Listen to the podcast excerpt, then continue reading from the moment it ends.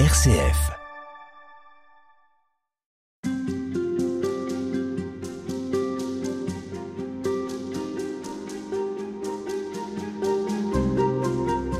Quelle était la spiritualité de l'auteur euh, Dostoïevski, auteur russe du 19e siècle? C'est ce que nous essayons de comprendre avec Marguerite Souchon. Bonjour. Bonjour. Vous êtes euh, l'auteur du livre Le Dieu de Dostoïevski. Et je voudrais qu'on s'arrête sur une, phrase qu'on entend régulièrement, qui est de Dostoïevski. Cette phrase, c'est La beauté sauvera le monde. C'est une phrase qui est extraite d'un de ses livres, L'idiot qu'est-ce qu'il veut bien nous dire? Parce qu'on l'entend, mais elle est sortie de son contexte. La beauté sauvera le monde. Elle est magnifique, mais qu'est-ce qu'il veut dire, lui, quand il, quand il l'écrit? Alors c'est une phrase effectivement qui est extrêmement célèbre, qu'on utilise euh, vraiment à, tort et à travers parce que euh, tout le monde l'interprète euh, un peu à sa manière. Elle est très belle parce qu'elle est très mystérieuse aussi, cette phrase. Elle interroge un concept qui est celui de la beauté, elle interroge un concept qui est celui de la rédemption, elle interroge le monde entier. voilà, c'est une phrase qui, a, qui attire un peu tout le monde et en même temps, c'est assez difficile de, de, savoir ce que Dostoevsky avait en tête. Alors, il y a un, premier, euh, donc c'est une phrase pardon qui est extraite de, de l'idiot. Euh, elle n'est jamais prononcée telle quelle dans le roman. Il n'y a jamais quelqu'un qui va dire euh, à, une assistance la beauté sauvera le monde.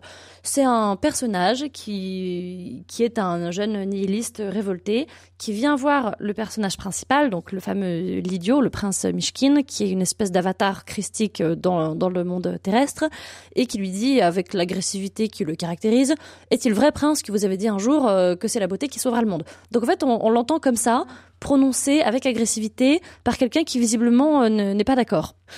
Alors il y a plusieurs niveaux de compréhension. Il y a un premier niveau euh, très très simple qui est que le beau, la beauté répond à une aspiration euh, naturelle en l'homme. Tout le monde est attiré par ce qui est beau, on est attiré par les soleils couchants, on est le cœur de l'homme, si vous voulez, est touché par la beauté. Et pour Dostoevsky, la beauté est une des voies d'accès à Dieu puisque c'est un signe de, de, la splendeur divine. Elle fait connaître Dieu, la beauté de la création, c'est un moyen de salut.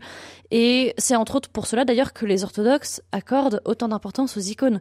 Les icônes, ce sont des donc ces, ces peintures religieuses russes dont la, la conception, si je puis dire, et le et la mise en, forme est extrêmement codifiée. Ça répond à des canons très très euh, précis. Et en fait, leur, euh, leur harmonie parfaite est euh, le signe sur Terre d'un au-delà, d'un au-delà parfait. Et leur harmonie donne à voir l'harmonie de l'autre monde. C'est une sorte de, de fenêtre, en fait, et, de, et d'esprit euh, fait matière. Bon, à cette idée-là, c'est quand même facile d'objecter que le mal aussi peut être beau. D'ailleurs, un des personnages de Dostoïevski, Stavrogin, qui est le héros des démons, est décrit comme étant un jeune homme très beau. Et en même temps, c'est le nihiliste en chef, il fait des trucs horribles, il vient euh, mettre le feu à son village d'enfance avec ses nouvelles théories, etc. Mais il est beau, il est espèce de... c'est le signe noir enfin, par rapport au signe blanc. Hein. C'est une espèce d'antéchrist d'ailleurs qui prend l'apparence justement du beau, alors que bon... Donc c'est assez facile d'objecter que le, le mal peut être beau et qu'il y a même une espèce de d'attirance pour la beauté du mal. Dans l'idiot, la beauté s'arrête pas du tout aux, jolies fleurs et le héros euh, éponyme, si j'ose dire, du roman, euh, le prince Mishkin, parle de la beauté que lui-même a vu, la beauté avec un grand B, qu'il voit dans ses crises d'épilepsie. Il est épileptique, comme Dostoïevski lui-même, et vous avez un certain nombre de personnages d'ailleurs chez Dostoïevski qui sont frappés par ce mal, euh, par l'épilepsie. Et le prince Mishkin fait partie de ces personnages, et dans l'idiot, il décrit une crise d'épilepsie en expliquant que juste avant la crise, il passe de l'autre côté.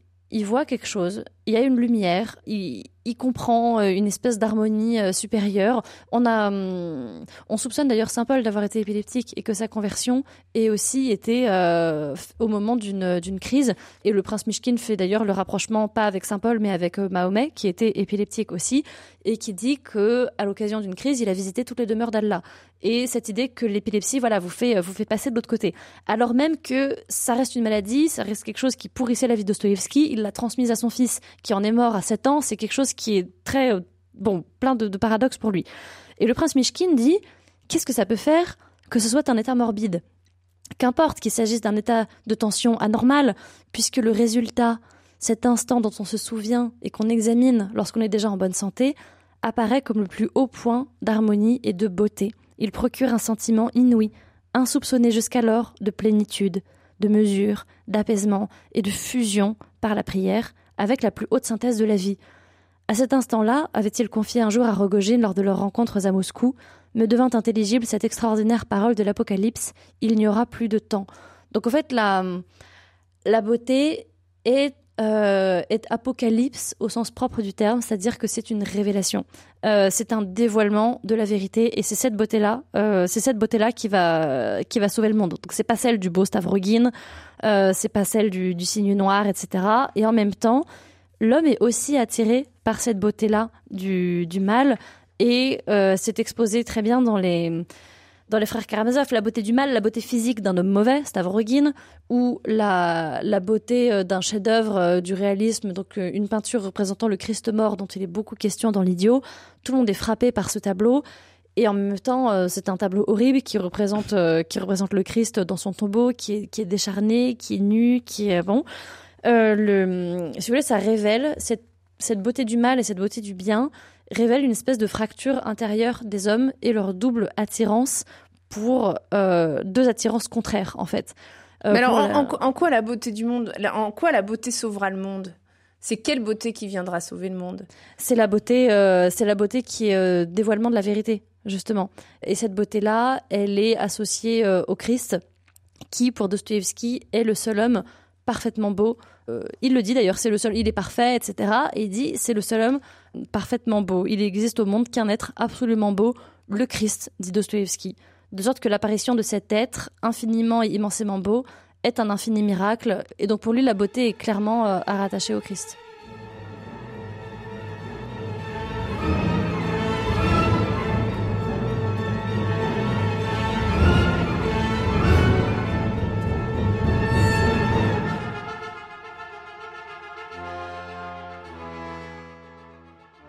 Halte spirituelle, Madeleine Vatel.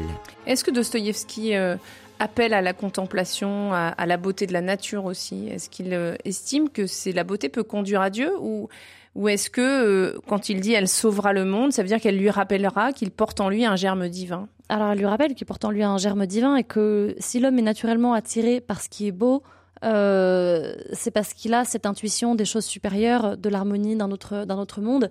Et les hommes qui sont attirés par le mal, en fait, sont attirés par une sorte de beauté qui est travestie. C'est ce que Dimitri Karamazov appelle l'idéal de la Madone contre l'idéal de Sodome. Mais l'idéal de Sodome, c'est pas, c'est pas le, la, c'est pas la laideur, c'est pas le lait, c'est une espèce de beauté euh, travestie. C'est euh, une femme magnifique et belle qui vous attire par sa beauté, sa nature et sa pureté. Et puis en fait, vous êtes aussi attiré par euh, une, sais pas, une envie de, de, sale, de souillure. Euh, voilà, il y a un travestissement de la beauté qui vient révéler une fracture en l'homme euh, qui est euh, constitutive de, de l'homme chez Dostoïevski et le choix du Christ, le choix de la beauté, le choix du bien, c'est ça qui va le mettre sur la voie de sa propre humanité et donc de sa rédemption. Mais justement, comment est-ce que les personnages de Dostoïevski vont discerner entre ces deux beautés, entre celle qui sauvera le monde et celle qui le coulera?